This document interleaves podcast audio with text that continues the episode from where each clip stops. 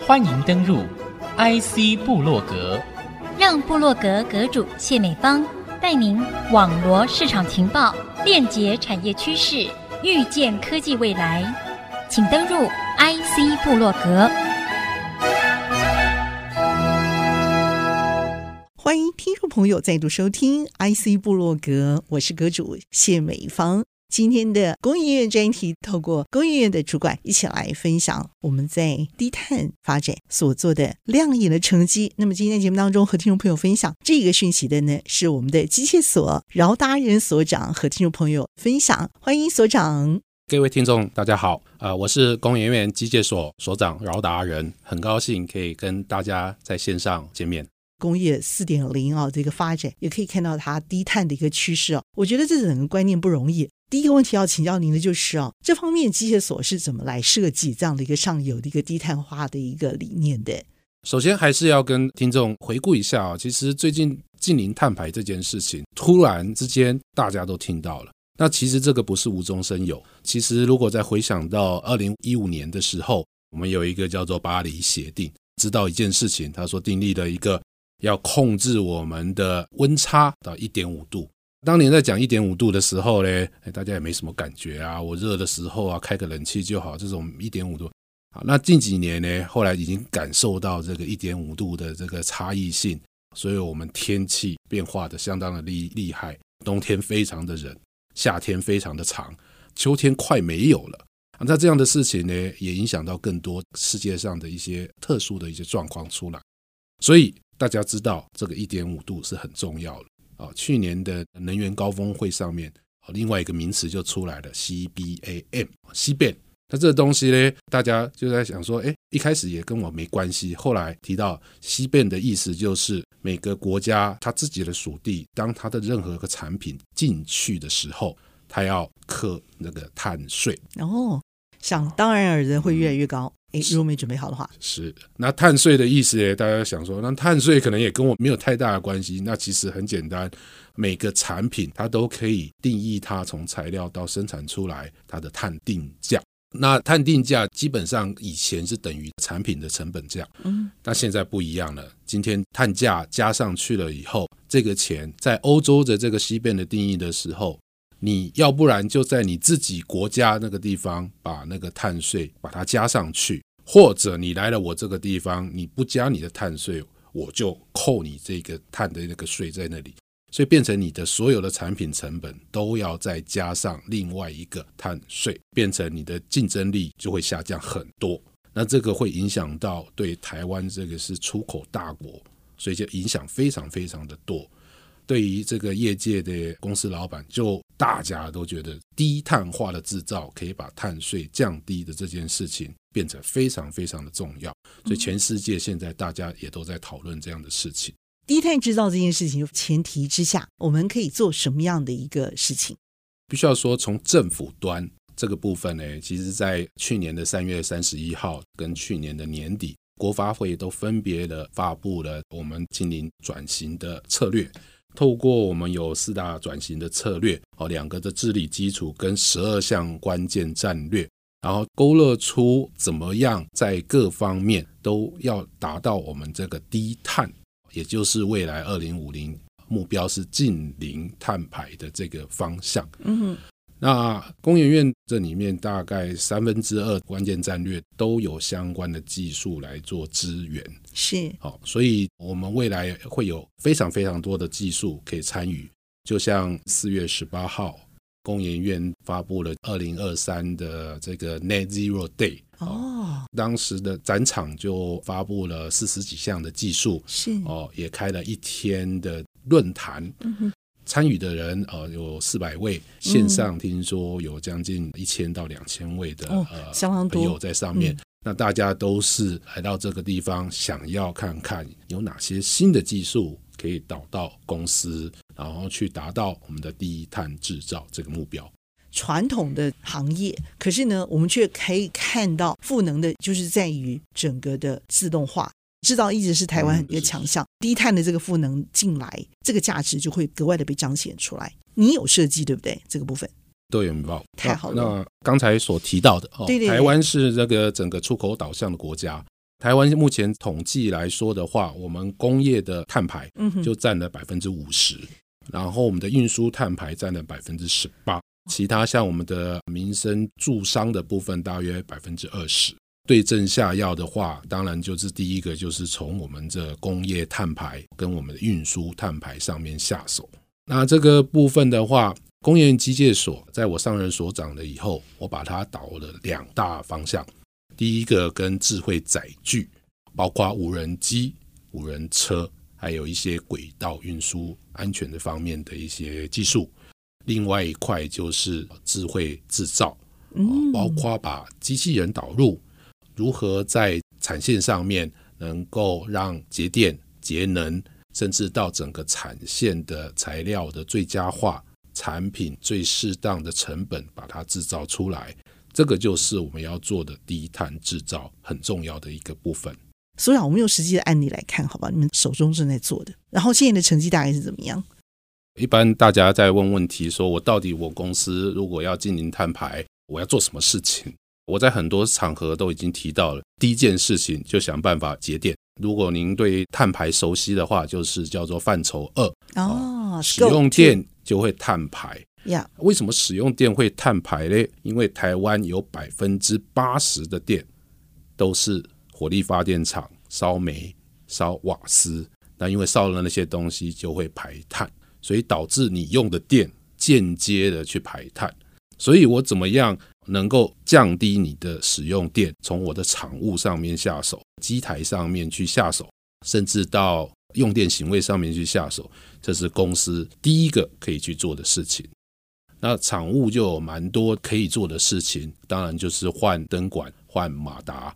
很多的工厂它都会有水塔，当然除了用水以外，它这个水会到工厂里面去散热，把热给带走。那以前的做法呢，就是水塔的水就不断的向下去到机台上面把热给带走，然后再回去水塔上面来做这样的事情。它其实就是不断的一直水就一直动来动去，它基本上没有去管控。嗯，那工研院就导入我们的技术，就是我在水塔那个地方有感测器，嗯哼，我知道什么时候要开开关，我的流量会是多少。是，那当我有一个机台，它是很热的时候，我就打开。就让水通过去，然后把热给带走。我就不是一直不断的二十四小时的一直在去做水塔散热。那这边给大家一个例子，我们帮我公司它的四千吨的冷却水塔做它的整个很大的厂的一些所有机台的散热。经过我们这个技术导入了以后，它每天节水四百八十吨，节电的部分到那个。零点六七万度，哇，就是六千七百度，是。所以你善用这两方面的最佳化了以后，你不但节电，你又节水，对这个公司来说就是很重要的一个减碳的一个成就。这样听起来好像是数字很大，对不对？我只是很好奇，难道以前这些水拿去做散热之后，这些水就排掉了？现在这些水有没有可能因此再回收再利用？让这个水也不会浪费掉，对不对？是，又可以加强更多。是，您问了一个很好的问题。这个以前确实哈、哦，水就排掉了。哦 okay、这种水排掉还没关系。现在很多工厂的那个废水排掉，我们大家都看到了。嗯、第一个，废水要至少要弄干净，你才可以排掉嘛。嗯、另外就是这个水弄干净了以后，你要回来再利用，才可以达到最佳的节水的状况。好、嗯，这一样也是有一些新的技术要导入，就像。处理那个水要怎么样让它变成最干净的一个水，嗯、然后这个水可以回来再利用。OK，哦，太好像我们最重要新竹的 T 公司循环的那个利用率高达九成，嗯，这是他们很骄傲的地方。那其他的公司如果也希望达到这样子的话，它第一个当然要导入一些处理废水、废气技术。嗯，那最后要想办法把这个水来再利用。嗯，那这个一样节水，甚至会影响到节电。最终的目的当然就是减碳。当然，比较大的公司本来就已经订立它的这个二零五零净零的目标，所以很多的措施都开始在做了。对，当然还有一些中型的这些厂商，特别是最近我们在辅导的是那个 PCB，嗯，电路板的这个厂商啊，如果大家熟悉的话，电路板厂商处理的过程当中是非常的毒，非常的脏，所以我们要协助第一个，当然就是把现有的废水废气要把它处理到干净，然后处理出来的这些东西。要能够把它回收就回收，不能也要把它变成安全的物质回到我们的大地。嗯，那那个水当然就是尽量要回来。那这些都有相关的技术在去进行。就像工研院机械所有展出的一个展品，嗯，我们废水前面都有做化学处理，然后废气也会做一些处理，但是到最后还是有一些漏网之鱼。但它真的就是因为它叫做它的颗粒很小。就我们听到的 PM 二点五的这些颗粒都很小，我前面都大的都处理的，结果到最后还有这些东西在最后不容易处理。那这个东西如果排出去的时候，我们大家现在也都清楚了，会影响到我们的肺啊，影响到我们的居民的安全，所以我们就发明了一个叫做粉尘终结者，放在最后一个地方，让我的 PM 二点五的那个粒子百分之九十五以上。都可以透过这个终结者把它回收。那技术上其实还蛮简单的，就是一般我们工厂做的方法，就是在这个气管里面用很多的水把它冲掉。但冲一冲的过程当中，当然还是有一些粉尘会飘出来。嗯例如说，我现在有个面粉，你把水丢下去的时候，它马上就有一堆粉尘跑上来。嗯所以你要想办法让水进去的时候，粉尘不会跑出来。所以，我们设计是我的气体出来的时候，我用水雾哦，把大的 particle 把它抓下来。是啊，小的收不起来怎么办？我们里面设计一个龙卷风哦，龙卷风就是可以把大的 particle 把它吸上去，小的 particle 从中间跑下来。所以，我们雪龙卷风的一个大自然的现象，我们做出来粉尘终结者。嗯，所以未来我们会把这一个装置装到我们的各个重要的一些制造厂，嗯，真正的让我的废气可以大部分的回收，嗯，达到我们废水废气真正做好处理。嗯，那当然处理好的这个废水废气，其实都可以再回去再做利用。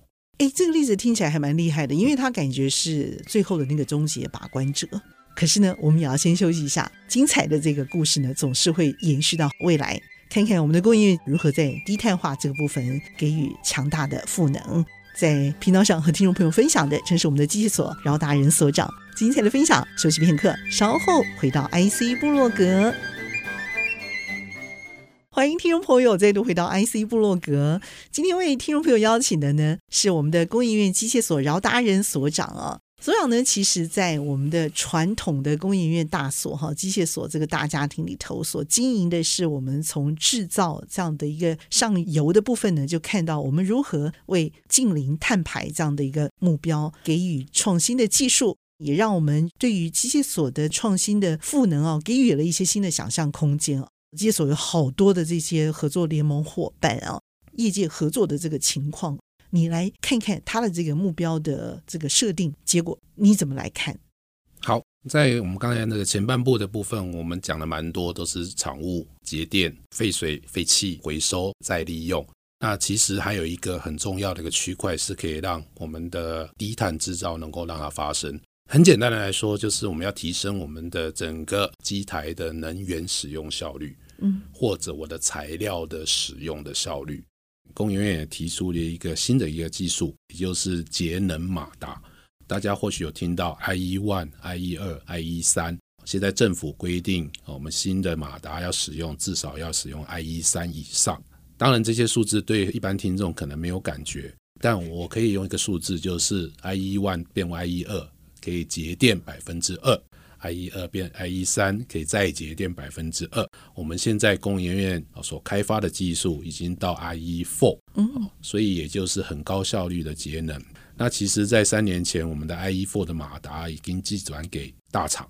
OK，那这大厂也已经生产了超过一百型的马达，用在我们台湾的很多设备上面。一百型的马达是指一百种，是？对，就是从不同的功率，也有不同的频率跟大小。那我们在四月份发布的这个技术，我们称它叫做 IE4 Plus。在 IE4 Plus 呢，我们再加入变频的控制器的技术，使得它可以让它的节能再提升大概百分之一点五，也已经计算到我们那个桃园捷运站，OK，在使用。所以意思是说，我在我的一些呃使用的机具上面，我不断的有技术让它节能。是，所以刚才的例子就可以说，很多我们过去还在使用 IE One、IE Two 的马达。是可以考虑把它换成 IE 三、IE four 甚至 IE four Plus 的马达，嗯、对您在用电上面就会降低的非常的多。这每一个 IE 换到 IE four 每一层百分之二，这是很少。但我们加入变频的技术了以后，它就可以提升到百分之十五到百分之二十。那为什么会这样子呢？明明那个每一个马达都明明就告诉你说只有百分之二，那为什么把它弄到系统了以后，你就可以提升这么多？我用冷气来做一个例子，冷气里面有好几颗马达，如果你不用变频的方式，它每一颗马达就一直在那里转，一直转。但你用变频的方式，你该转的时候让它转，不该转的时候你就把它频率把它降低。哦，哎，所以它的整体的节能是可以靠这个变频器的控制，可以让它降低。所以呢，一开始是提到我可以换马达，但其实。最重要的应该是在你整个设备的系统来看，我的多颗马达透过我的变频器来控制它，要动的时候再动，不动的时候就不动，那整体的效率就可以到百分之十五到二十。嗯，这个对很多公司的设备节能上面就是一个很大的效应。我们厂务里面还有很多，包括空调，包括一些变压器。那这些确实都可以透过我们 AI 的方式来告诉你我的设备的使用的最佳化，到我产线的机具的使用的最佳化。所以 AI 对我们的帮助会再把刚才十五到二十 percent 还可以再做一个提升。ChatGPT 三出来之后，它的整个晶片啊、设计啊、运算啊这些加进去，大概总 total 要花掉四亿台币，跑不掉。所以我们就想要说，这四亿拿来做节电的话，其实也可以把这个四亿再稍微降下来嘛。所以你们这个部分驱动的这个能量低碳效果出来的话，这个费用也有可能降低。这就变成说是一个 total solution，你要整体能够做得到。哦，我想问一下，你们有没有在这方面有做这样的一个大幅度的一个跨越的创新？为了净零碳排的这件事情，工研院其实是率先自己去透过院区里面。再用收碳税的方式来鼓励我们各单位的机具要去汰换的新的节能方面的一些机具，甚至去改装一些设备。那这些东西呢，最后会是一个正循环，就是把我们的这些节下来的电或者收的那个碳税用在那个上面。那我们有了这样的例子了以后。我们工研院其实也组了一个叫做“近邻碳排”的辅导团。嗯，这个辅导团呢，可以为业界去做产物的一些诊断。那我诊断完了以后，就可以告诉你说，有你有哪些地方要必须要改进。那找到了热点了以后，我就透过一个新的技术来帮你去做服务，最后让你整厂从厂务到设备端都可以做到节能减碳上。目前为止是加入会员就给大家使用，那当然你要使用的过程当中，你就会可以来到我们的产业学院去上课。嗯，那如果你要更进一步的去做分析，那你就要付费。啊，另外当然就是会有一些技术的引入。那其他几个所，包含机械所、资通所、电光所、材化所，这些都有一些相关的技术可以导入整个工厂里面的节能减碳。所以我称这个叫做辅导团，它是结合我们啊、呃、各所各中心的力量，想要为社会做一些服务。你们直接接触厂商，一定有发现他们实际的需求跟破口，而且呢，你们还真的是跟着他们走了一段路啊，发现实际的问题可能是会在哪里？有些新的创建吗？或者说新的发现是你们以前比较不知道的？其实低碳制造这个名词大家耳熟能详的。那其实我最近上任以来，我想要推的另外一个名词就叫做绿色制造。这个绿色制造就是包括把我们刚才讲的节电节水的观念都导入，另外很重要的是材料的节省、材料的回收，这才是能够做到真正的绿色制造。那怎么样做到绿色制造？这边举一个例子，我们过去有很多的制造方法，就是一块砖头我要做成我的形状，我就把一些砖头的角啊，把它切啊，切掉的东西就把它丢掉。那切完了以后，你就是花了很多力气去做这个切削的动作，材料最后就冻掉。那这里面就有很重要的事情，你的材料丢掉了以后，你如果可以回收，那就是好事。切的过程当中，其实还有很多的一些化学物质的导入，所以我们称这样的东西叫做减法制成。一个大的东西慢慢变少。是。那我们最近在推动叫做加法制成。哇。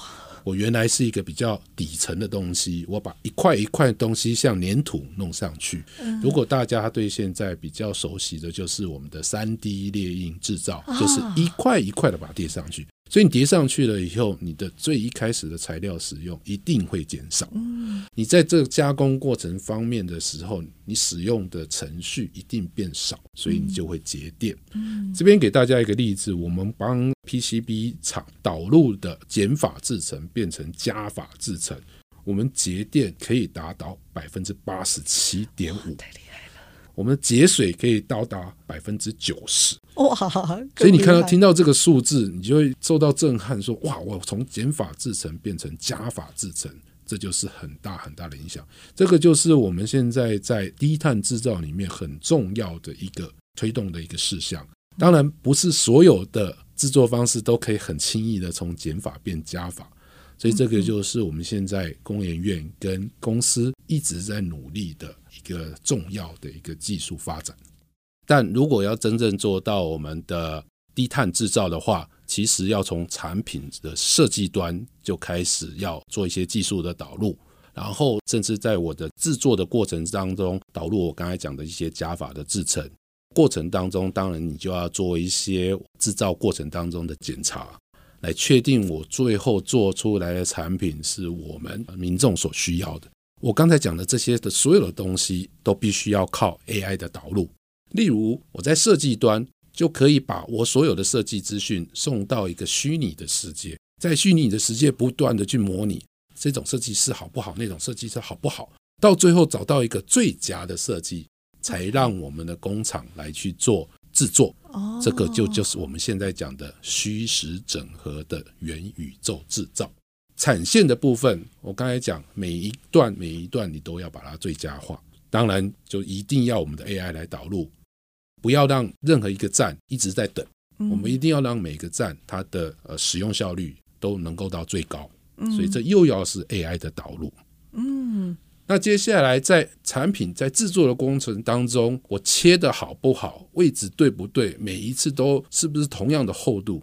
又是我们检测上要透过 AI 的方式来告诉我们机台怎么切才是每次都是最好的。嗯，所以这个又引入我们的 AI 的检测，包含我们导的感测器的一些引入。所以我刚才提到 AI 是要帮助我们整个产线从设计到制造到最后检查都要导入。那大家会问说，那 AI 是不是把这些人通通把它取代掉了，就没工作了？其实我告诉大家，刚才讲的所有的事都必须要用人来去决定，它对不对，好不好？所以我在这里鼓励大家，你要把你未来的层次提高，你是来去管 AI 的人，不是被 AI 取代的人。让我们大家一起努力，来投入这个 AI 未来的社会。整个机械所就是两大方向。一个是智慧载具，一个是智慧制造。那其实今天比较少提到，就是引入一些机器人的服务。哦，那当然，未来我们有机会还是可以跟我们的听众来发表一下，机器人到底可以帮大家做到不止于现在餐厅那个机器人的那个服务的一些技术。那当然提到我们这个 AI 的一些导入的话，未来一定对我们低碳制造会有很重要的一个帮助，就会使得我们从产品的设计端。到后来的制造，把它做出来，都可以做到节能节材这样的效应，最后才能够真正达到我们的减碳的目标。那另外一块智慧载具的这个部分，大家现在耳熟能详的就是电动车应该要越来越多，电动机车，甚至未来可能会有电动船。那这些里面的硬体的设施，其实电动车的马达核心，我们其实在工研院。也都帮厂商在做一些设计，那很快的，台湾应该就会看到很多的电动巴士，甚至这个电动机车，大家已经看到到普及了这件事情。那接下来下一个就是自驾车，自驾车在机械所是非常的厉害。我们已经从工研院可以到南寮，现在已经有自驾车在一航下到二航下已经开始在试运行。将来各位去搭飞机的时候，不小心要从一航下要赶到二航下的时候，就可能有自驾车来为您在做服务。那这个未来我正在计划，希望把自驾车放在我们宿舍的光明新村，提供光明新村的自驾导览服务。所以你在坐着车子的时候，你会听到介绍光明新村的一些历史，一个重要的景点。这个部分会开放给我们的李民，给我们的市民，能够在周末的时候可以去搭乘。最重要就是要让工研院的技术能够跟我们新竹市民有更多的连接啊！所以呢，工研院跟我们市民大家未来的互动，会是我机械所，会是我们工研院很重要的一个发展目标。太好了，令人期待。让我们更加的对于迈向未来加法的这个绿色能量的时代啊，更加的期待。那么今天 IC 部落格，谢谢我们精彩的机械所饶达人所长在节目当中精湛的分享。那么也谢谢听众朋友您共同的参与。IC 部落格，我是谢美芳，和我们的饶达人所长一起在频道上和大家 say goodbye，拜拜。拜拜。